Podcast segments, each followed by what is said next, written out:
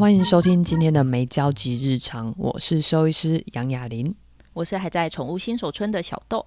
透过我们的节目了解宠物相关的知识，借由各种小故事陪伴你的每一天。我们的节目在每周二下午五点准时上架。那这次的节目会预计在二月六号上架，也就是快要过年前的这一周。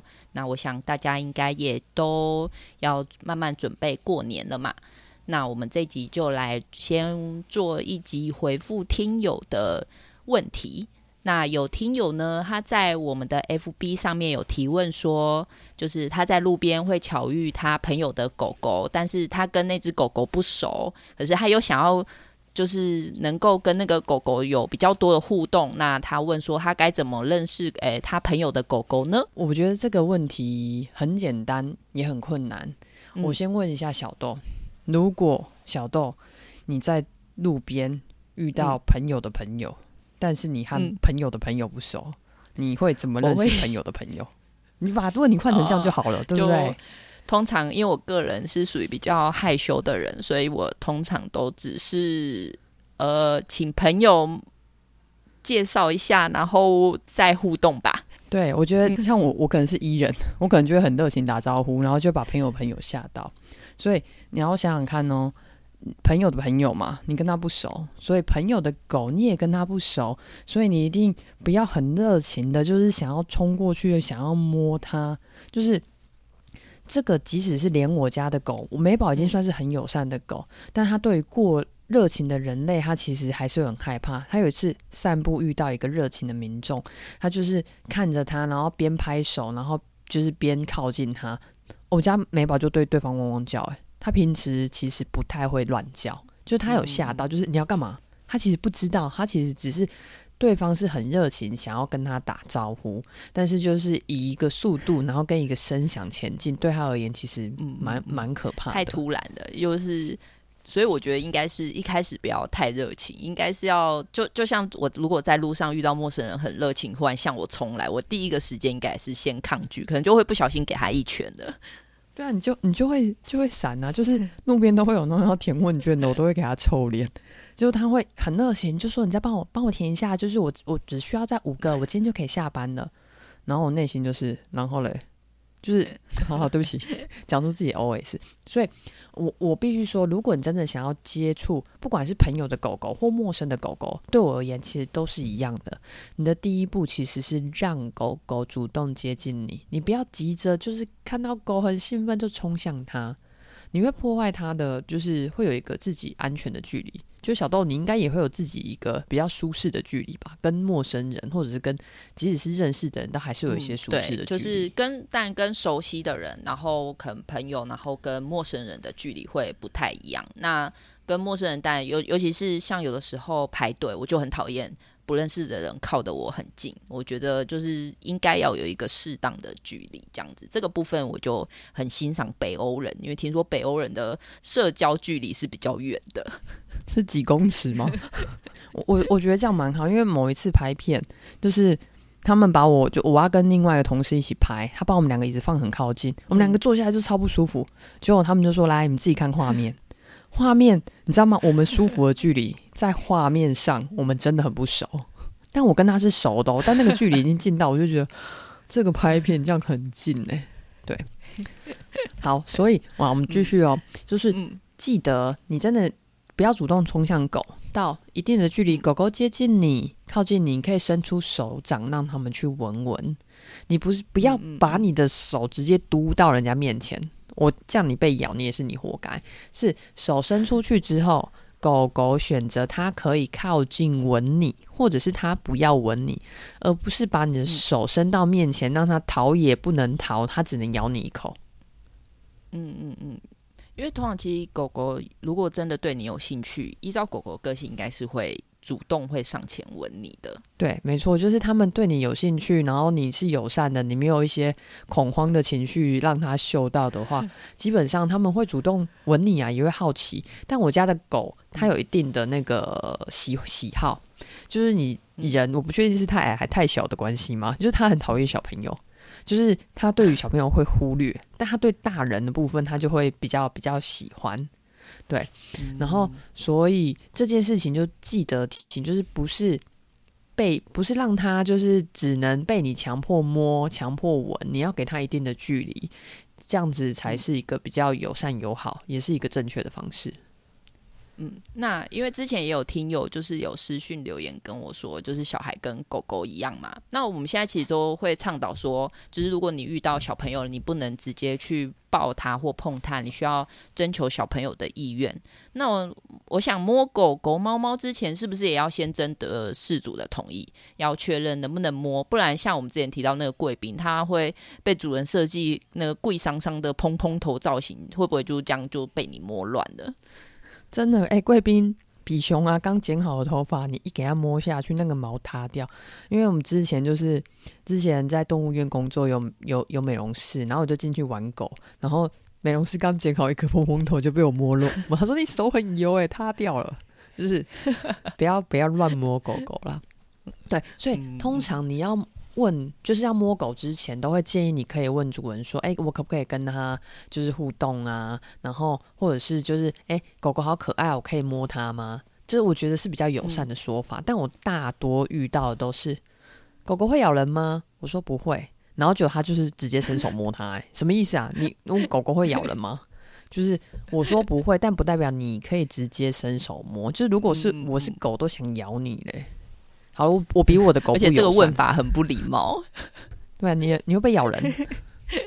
那有其他的肢体语言去让我们可以去判断说狗狗会不会来咬我们，或者是怎么样嘛？因为毕竟我有时候看到不认识的狗狗，我也确实会比较紧张。对，你看到不认识的狗，它在靠近你的时候，然后你可以看它的肢体语言，你可以先透过它的身体，身体包含尾巴。就是它的尾巴是轻微的上扬，摇摇摇，代表它是很开心的。如果它尾巴已经是在夹着的，就是夹在两个大腿中间，就代表它其实是害怕、是紧张的。然后我先讲一下哦，猫尾巴摇摇摇，拍拍拍是在生气哦。猫跟狗不一样哦，一样都是摇尾巴，狗狗算是开心的。对，然后你还有另外一个，你去注意它的肢体语言，就是你看它的耳朵，它的耳朵是竖着的。还是往左右两边，就是往左右两边也是有一点紧张，他在安抚自己。还有另外一个是你靠近狗狗，如果狗狗开始舔嘴巴或打哈欠。你真的不要觉得他们很可爱，他们其实已经在轻度紧张了。他是借由打哈欠跟舔嘴巴来安抚自己说，说啊，那个人没怎么样了，没怎么样，我觉得没事的。他是在安抚自己。嗯嗯。所以这边一定要去，可以去观察到这些。然后记得你要去认识狗狗，你也不要一直盯着人家眼睛看，就是盯着眼睛，在人叫做礼貌。你盯着狗的眼睛叫做挑衅，好不好？你可以看着它其他的身体的位置啊，然后你就是保持轻松，然后记得你自己。也应该要保持冷静跟放松，就是你太热情，狗可能会不喜欢。但如果你很紧张跟害怕，其实狗可以感觉到这种情绪。我忘记我之前有没有讲过这个经验，就是美宝之前在公园遇到，就是有一个女生看到她就觉得啊很害怕。哦，那个公园因为很安全，所以狗其实在那个公园都会放放开，大家一起跑跑。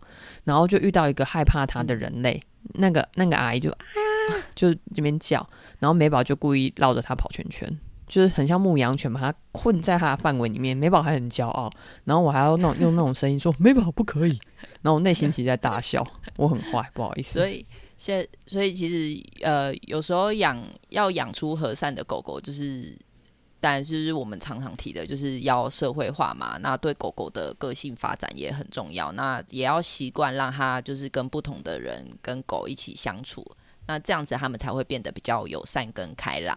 那其实之前有听友就是有私讯我说，就是呃，就是他在跟朋友吃饭的时候，就一直在聊跟狗狗诶、咬人的这个相关的话题，这样。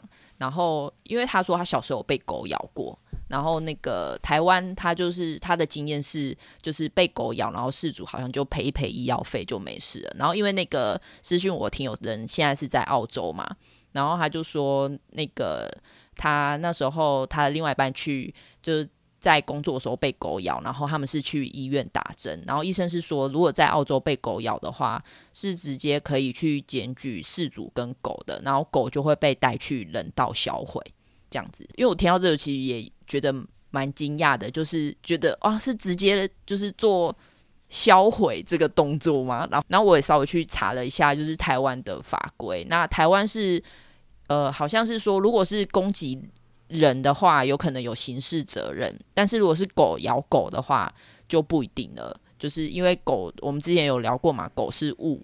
那这个我们之后也可以专门再做一集来讨论，说就是，譬如说像被狗咬应该要怎么办啊，或什么之类的这样子。那大家也可以就是留言给我们，然后我们就可以稍微把这些东西整理一下，然后可以做成新的主题分享给大家这样子。因为我我觉得这真的蛮重要的，是因为你刚好提到就是。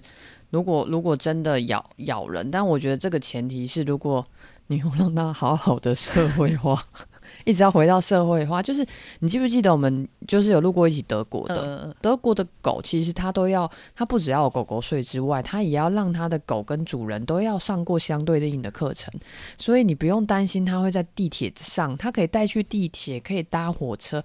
这些狗都会遵守交通，就是它不会乱尿尿，你知道吗？就是它连这些，就是不管是生活习惯，不然你看，就是你搭火车这么多人，他们也不会发生咬人啊那些状况。我觉得还是要给他们良好的教育，而不是只是单纯的禁止跟，就是我觉得问题不会消失。不过、我那时候稍微在做功课的时候，好像有看到德国，他们好像也是，如果有发生攻击事件的话，就是。狗好像也是，基本上应该都是安乐，对对对对对，没错。对，这个跟台湾的做法比较不一样。那台湾但安乐宠物也是蛮多，好像还有讨论的的空间吗？是吗？因为我比较没有在关注宠物的安乐死，嗯、因为现在是不是已经零零安乐了？就是被抓到的野狗都就是就是关在收容所。哦，对，现现。现在收容所对就是林安乐，我才跟我在房检局的朋友，就是动保处那些房检局的朋友在讨论，就是你林安乐，其实这整件事情，好，这另外议题啊，就是它真的是比较友善、比较友好的嘛，嗯、因为你的根本的配套措施其实没有改善，你会造成收容所空间越来越小，然后彼此大家可能会咬，嗯、可能会怎么样子，不见得是一个比较好的状况啊，嗯、然后。然后另外一个，我们会讲到安乐这两件事情，除了这一种就是要人道安乐，还有另外一种是你在疾病的末期，其实也会需要做到安乐，嗯嗯、或者是安宁到安乐，这也会是另外一个议题啦。嗯、但因为都用安乐这个字眼，好像只有人道处决才用安乐，没有，就是如果是生病末期一样，也会考虑有安乐这个途径。这是不是值得做一集？感觉这个也是蛮大的议题可以讨论的。自己默默开战线，好啊，安乐安宁，我觉得可以来来。对对，因为有时候我觉得有一些政策的制定是两散的，可是就是配套的措施也需要就是慢慢的去跟上它，不然就是很容易会产生其他的问题。那前面我们有讲到，就是这一集会是在就是过年前的那个周二，农历过年前的周二上线。那下周就是下周的礼拜二。就是是初四，初四对，那我们会休息一个礼拜，就是想说偷一点进度，然后 好好休养这样子。那过年我想大家都会出去玩嘛，所以就应该不会那么寂寞，所以我们就节目就让我们休息一个礼拜，那我们就会在过年后的那周二再跟大家相见喽。那也先预祝大家就是龙年新年快乐这样子。那。